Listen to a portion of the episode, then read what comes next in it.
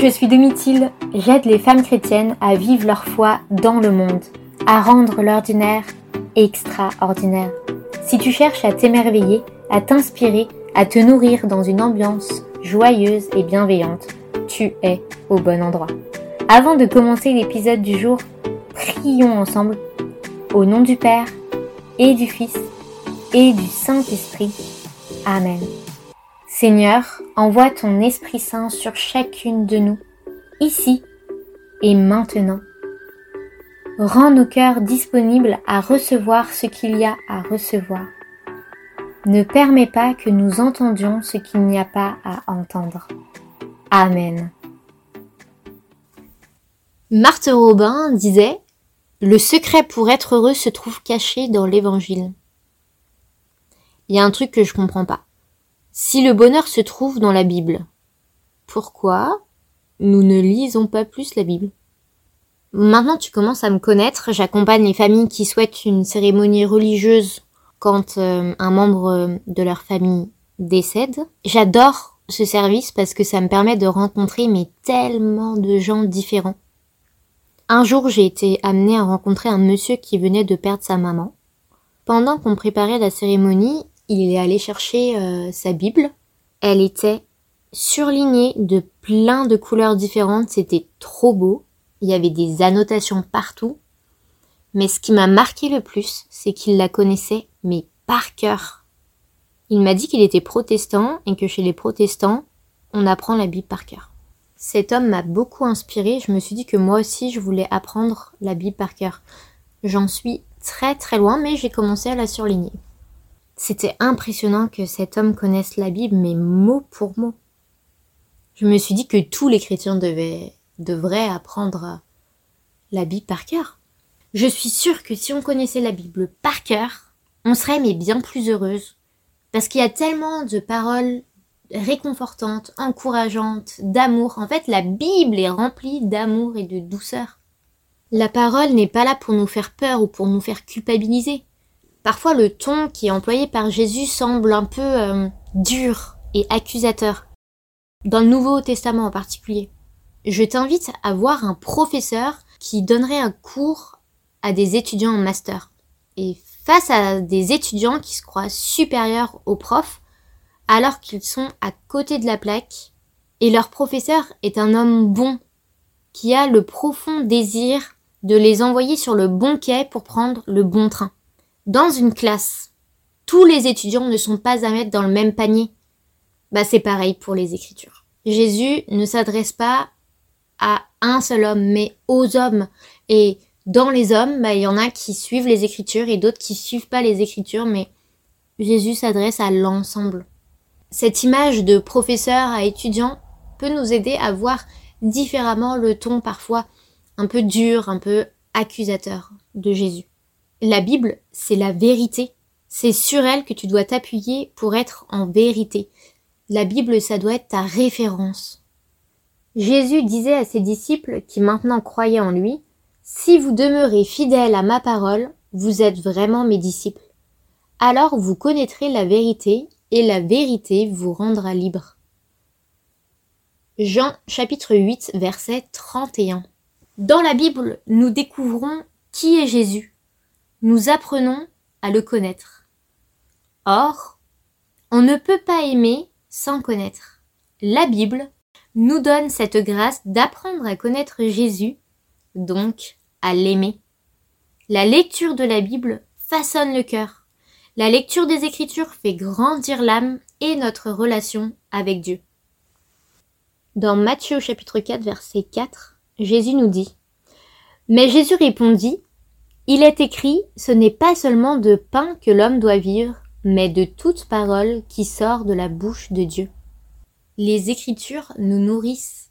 Les Écritures font de nous les filles bien-aimées du Père en reprenant notre place d'enfants de Dieu. La lecture de la Bible est hyper importante pour nous. La lecture de la Bible est super importante pour développer notre vie de foi, pour la nourrir, pour renforcer notre foi. Dans la Bible, nous trouvons le mode d'emploi de la vie d'un chrétien dans le monde. Aujourd'hui encore, c'est la parole vivante, la parole qui est d'actualité. Jésus nous parle aujourd'hui et vraiment c'est c'est tout à fait cohérent avec le monde dans lequel nous vivons. Dans la lettre, dans la première lettre aux Corinthiens au chapitre 4 verset 20, euh, car le royaume de Dieu ne consiste pas en discours, mais en actes. Que préférez-vous? Que je vienne chez vous avec un bâton ou avec amour et en esprit de douceur Jésus dans la Bible se rend accessible. Quand tu lis la Bible, tu ne peux pas oublier d'où tu viens et où tu vas. Tu es appelé à veiller. Nous sommes des veilleurs, nous attendons, nous sommes attentifs. Nous savons que que Dieu peut revenir d'un moment à l'autre, qu'il peut récupérer notre vie. Lire la parole de Dieu, lire les Écritures, ouvrir la Bible régulièrement nous permet réellement de veiller. Et justement, cette idée de veiller, je l'ai reçue en préparant euh, ce podcast. J'ai ouvert la Bible et c'est vraiment cette notion de veilleur qui est venue dans mon cœur, qu'on retrouve dans la première lettre de Saint Pierre au chapitre 5, verset 2. Soyez les bergers du troupeau de Dieu qui vous est confié. Veillez sur lui, non par contrainte, mais de bon cœur, comme Dieu le veut, non par une misérable cupidité, mais par dévouement, non pas en commandant en maître à ceux dont vous avez reçu la charge, mais en devenant les modèles du troupeau. Et quand se manifestera le berger suprême, vous remporterez la couronne de gloire qui ne se flétrit pas. La Bible et tous les livres saints sont là pour nous instruire et nous montrer le chemin, pour vivre comme le Christ, pour l'imiter et vivre en vérité.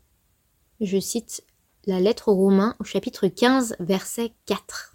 Or, tout ce que les livres saints ont dit avant nous est écrit pour nous instruire, afin que nous possédions l'espérance grâce à la persévérance et au courage que donne l'Écriture.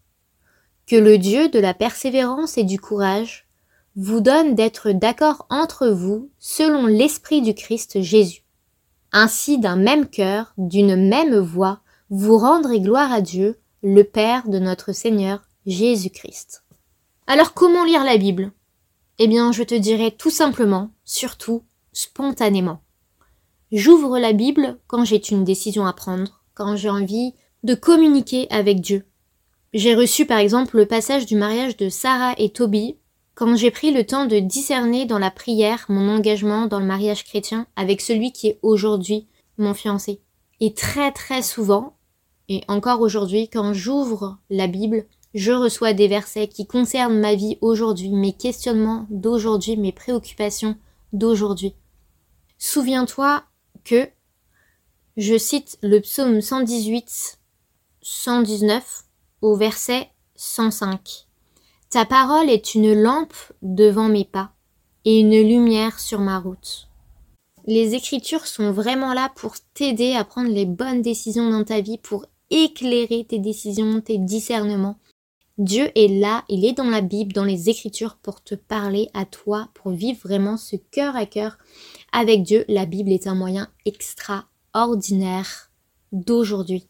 Oui, la Bible est un moyen de communication avec Dieu, mais Dieu l'utilise pour communiquer son amour. C'est vraiment super puissant.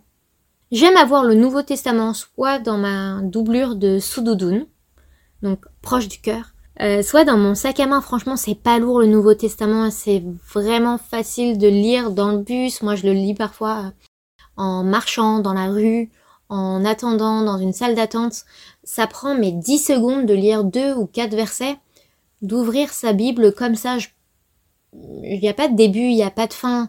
Je me laisse guider par l'Esprit Saint j'ai juste une, une ouverture du cœur, une disposition du cœur prête à recevoir ce que j'ai à recevoir tout simplement. Et je t'invite vraiment à te laisser guider et à ouvrir la Bible le plus souvent possible. Pour peu de temps, ça prend vraiment mes 10 secondes. Et si tu lis la Bible au milieu d'inconnus, il y a très certainement des chrétiens qui vont reconnaître le Nouveau Testament, qui vont reconnaître la Bible et que tu vas inspirer. D'ailleurs, ça m'est arrivé récemment dans le métro.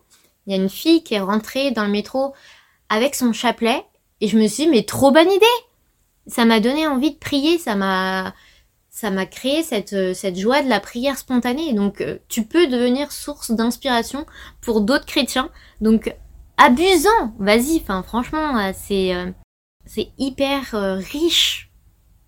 Et tu peux prier pour ceux qui t'entourent, bien sûr, parce qu'une fois que tu as lu deux ou quatre versets, bah, il est temps maintenant de les méditer dans ton cœur en silence et de les laisser grandir, mûrir, porter du fruit. Inspirons-nous les uns les autres. Voilà, c'était le dernier épisode de ce podcast. Je vais faire une petite pause. N'hésite pas à me contacter si tu as des questions, même pendant cette pause. Je me ferai une joie de te répondre. Si tu aimes ce podcast, n'hésite pas à le liker. Et pour la Bible, bah, le mieux, c'est de l'ouvrir. Alors bonne lecture. À bientôt. Sois béni.